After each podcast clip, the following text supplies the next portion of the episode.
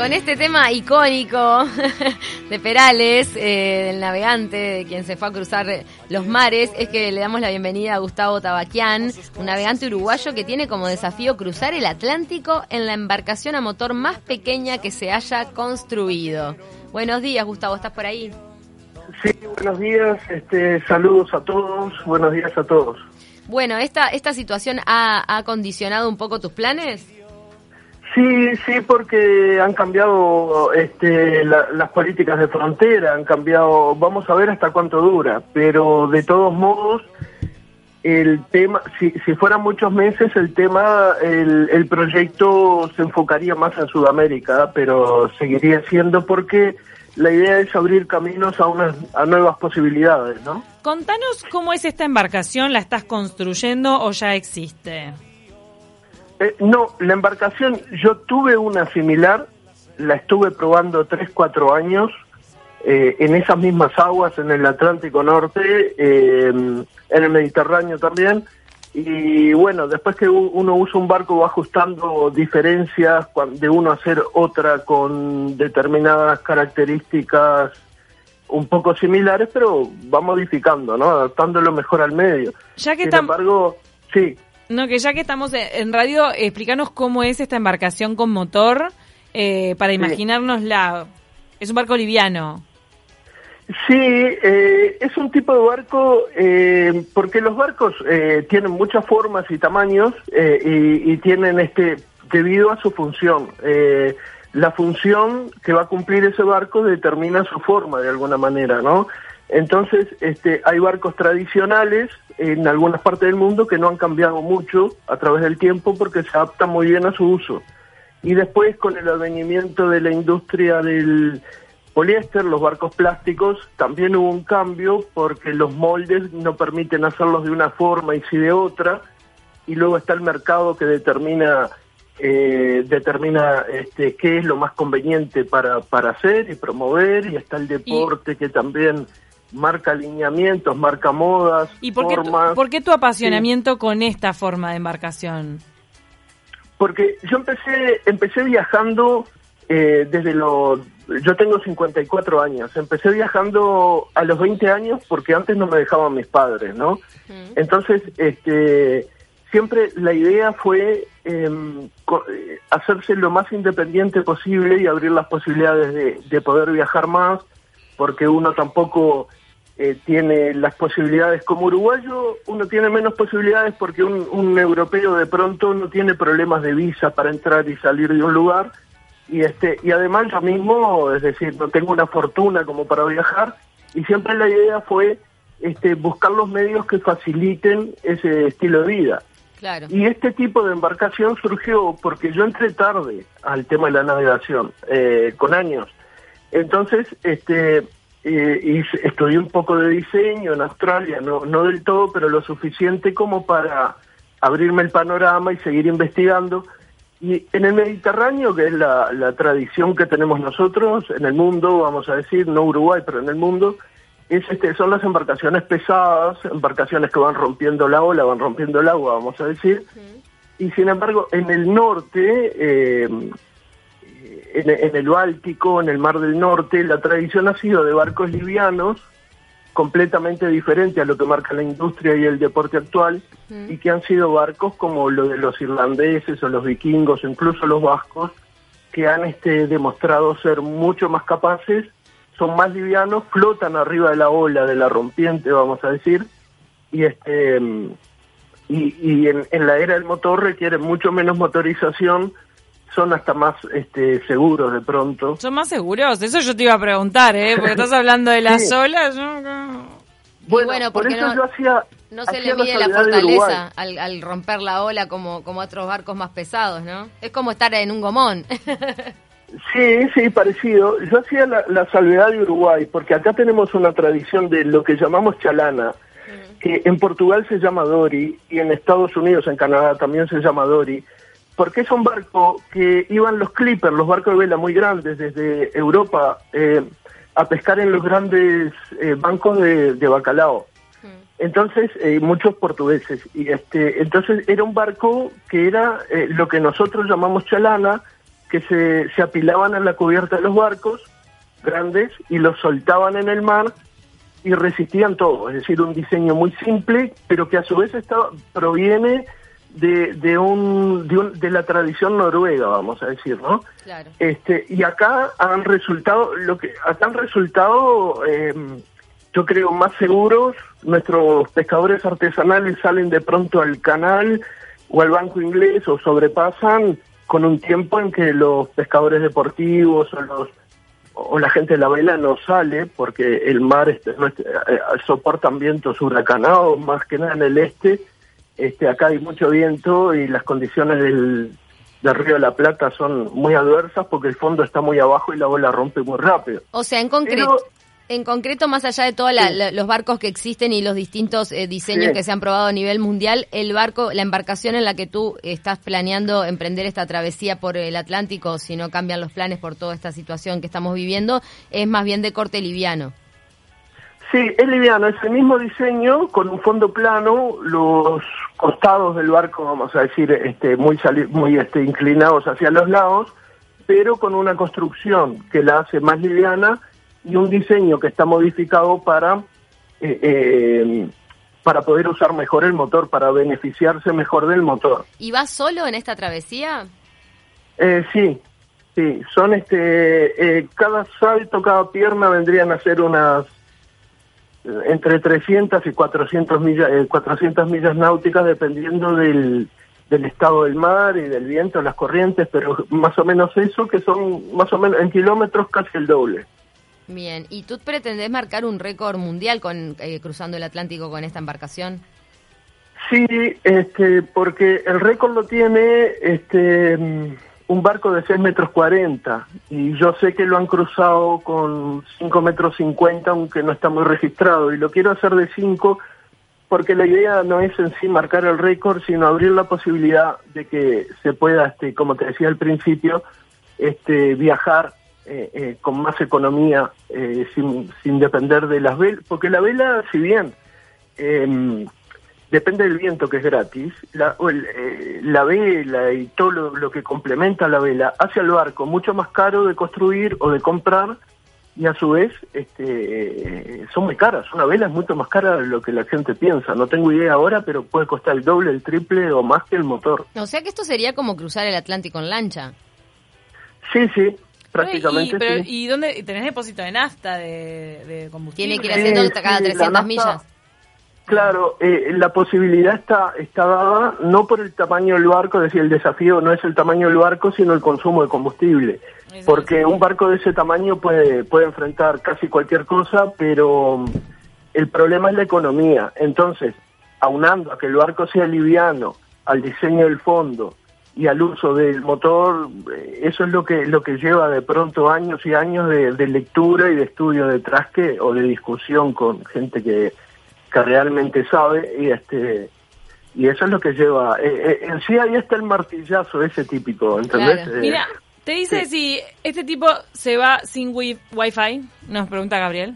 ¿Te vas con wifi o sin? este hay un sistema hay un sistema eh, eh, primero que Satelital. cada pierna cada, cada- sí cada pierna de- del barco me lleva a ponerle 40 horas o 48 horas más o menos no entonces este no es no es imprescindible pero hay localización que se llama EPIRB que es un sistema que si te caes al agua lo activas o en algunos casos se activa solo y te localiza. Es un aparatito muy chico. Y luego sí hay para el laptop hay un tipo de internet satelital que no tiene todas las funciones, pero tiene la- las básicas, ¿no? Como el email, podés postear en algún foro de repente o Ah, cosas mirá, así, tenés ¿no? eso. Pará, Sí. y... Bueno, no sé si lo llevo eso, pero pero sí existe, lo tuve y no sé si lo llevo, pero pero espero que sí, espero poder llevarlo. Claro, ¿para qué ponerte tanta seguridad si en el medio del Atlántico? no, me muero. Para Gustavo, pero del- la, tra- la parte del el tramo que, que tenés que cruzar el océano y ahí, ¿cómo haces para que te dé la nafta, para que le dé toda la embarcación? ¿De qué puerto a qué puerto vas y cuánta es esa distancia mayor a la que tendrías que arriesgarte? Este, lo que pasa que, como te decía, cada, cada, este, mm, eh, cada tramo del trayecto son 300, 400 millas. Ahí, dependiendo el estudio preciso de cuáles puertos y todo lo demás, como entra un tema de logística, eh, en el momento se ve, en el momento no, obviamente, pero este, En el se plan ve de más navegación. adelante En el, en, en el proyecto, claro. Este, Pero hay un, una- Eh, un momento sí. donde tenés que, que, eh, que, que nada, aventurarte al Atlántico. ¿Qué haces por la zona Claro. más estrecha? ¿Cómo haces para poder eh, tener la nafta suficiente, el, el combustible suficiente? El, el- el combustible generalmente, eh, se acá estudiamos el tema de eh, diésel contra gasolina o también estudiamos hidrógeno, eh, otras alternativas. Vamos a lo más simple porque es la idea del proyecto en general, ir lo- a lo más simple, hacer accesible. Eh, usamos motor fuera de borda. El motor, el, el motor fuera de borda gasta mucho más que el diésel si el barco va despacio, a unos 5 nudos, vamos a decir. Si el barco va a unos 10 nudos, se equiparan los consumos. El problema de la nafta es que es explosiva y el diésel no. Entonces se lleva, en vez de llevar en tanques, se llevan vejigas, eh, que son como una bolsa como las que hay para guardar agua también, que se van vaciando y se van achicando. Claro. Entonces eso evita la expansión de los gases y que haya ah, peligro. Y por otro lado, el cálculo, el cálculo está ahí. En, en llevar, vamos a llevar 100 litros, que 100 litros es este, como cuatro bidones de 25 litros, vamos a decir, no es lógico, pero que ocupa muy poco lugar. Ahí Ocupa va. muy poco lugar y pesa poco. Ahí está ahí respondiendo, ahí está respondiendo la pregunta de, de Luis Ernesto que decía que cuánto combustible tiene que llevar para, para cada tramo. Claro. Ahí Eh, está el desafío, ahí está el desafío porque lo, eh, está la pregunta es esencial, porque ahí está el desafío porque vamos a llevar unos 100 litros, voy a llevar unos 100 litros, pero los barcos para navegación costera, los barcos para pesca deportiva y todo lo demás, el diseño que está eso en torno a eso, son barcos que gastan muchísimo. Capaz que los 100 litros lo gastan, depende del barco, a veces tienen cuatro motores, O mucha sea que acá el, desafío Sí. no es solo el de la navegación en sí, sino toda la administración y la gestión que se tiene que hacer en base a los cálculos, ¿no? Del tamaño del barco, de, de a cuántos nudos está navegando, cuánto combustible va Claro. utilizando. Todo eso es lo que hace que eh, esto realmente sea un, un desafío que no lo ha encarado alguien antes. Claro, porque este, el desafío en sí, más que el cruce, el cruce es para llamar la atención, el récord es para llamar la atención. El desafío mío en particular es este, demostrar que con un barco a motor se pueden cubrir grandes distancias de manera segura, económica, porque un barco de ese tamaño, ponele de 5 o 6 metros, eh, a motor tiene la seguridad de un velero muchísimo más grande, porque Bien. tenés mucho más control eh, y mucha más seguridad en general. ¿no? ¿Sabés que eh, hace muchísimos años eh, entrevisté a Eduardo Regduch, que es el autor de esta este libro que se llama Hasta donde me lleve el viento, porque él con un velero, un poco más que se dio la vuelta al mundo, es un navegante uruguayo que vive en su barco, si no me equivoco, vive en un barquito. Y En el Charrúa. en el charrúa, que lleva velas, a diferencia de tu embarcación. Y él me dijo una frase maravillosa que me dijo, cuanto más loca la aventura, más cuerdo tiene que ser el navegante. ¿Cómo te Ah, sentís para bueno. eso? Es que sí, porque cuando yo... Porque es un esto- viaje en soledad. No, y tenés que estar cuerdo y tenés que estar muy atento a cada, cada cálculo, que, que no te falle nada. Son, son dos cosas. Lo que tú me acabas de decir, que me, me abrís un panorama distinto, y lo que yo pienso. Lo que yo pienso es que cuando voy a hacer algo de esto, que he hecho otr- otras cosas, eh, me dicen, va, estás loco, o es una locura, y sin embargo yo sé que es una cosa muy, muy, muy controlada. Es decir, muy este... eh, hay que pensar mucho fuera de la caja, hay que tratar de abrir caminos nuevos, como te dije, yo entré tarde en esto, y este y hay que... em, y la idea es innovar.